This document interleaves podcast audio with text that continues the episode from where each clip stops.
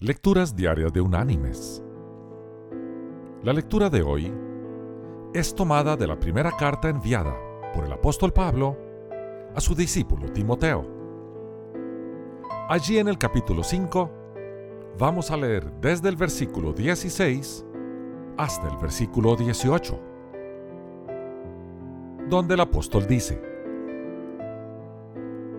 Estad siempre gozosos orad sin cesar. Dad gracias en todo, porque esta es la voluntad de Dios para con vosotros, en Cristo Jesús. Y la reflexión de este día se llama Tiempo de oración. Unos años atrás, un anuncio de televisión enfocaba el rostro sonriente de una preciosa joven. Aparecía mirando hacia abajo y evidentemente ocupada con una cierta tarea, aunque no se veía lo que hacía. Mientras desempeñaba su labor, ella oraba.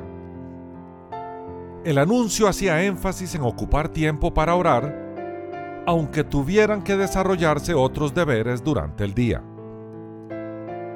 Cuando el movimiento de la cámara mostró un panorama más amplio, se vio claramente que la joven cambiaba el pañal de su bebé.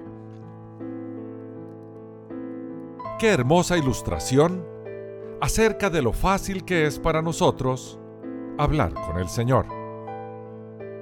Tal vez no sea difícil apartar un tiempo, aún breve, cada mañana, pero en el transcurso de las 24 horas del día, podemos con creatividad encontrar unos instantes y dedicarlos a Dios.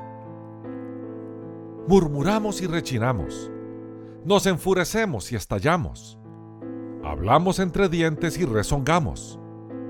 Nuestros sentimientos resultan dañados. No podemos entender. Nuestra visión se nubla más y más.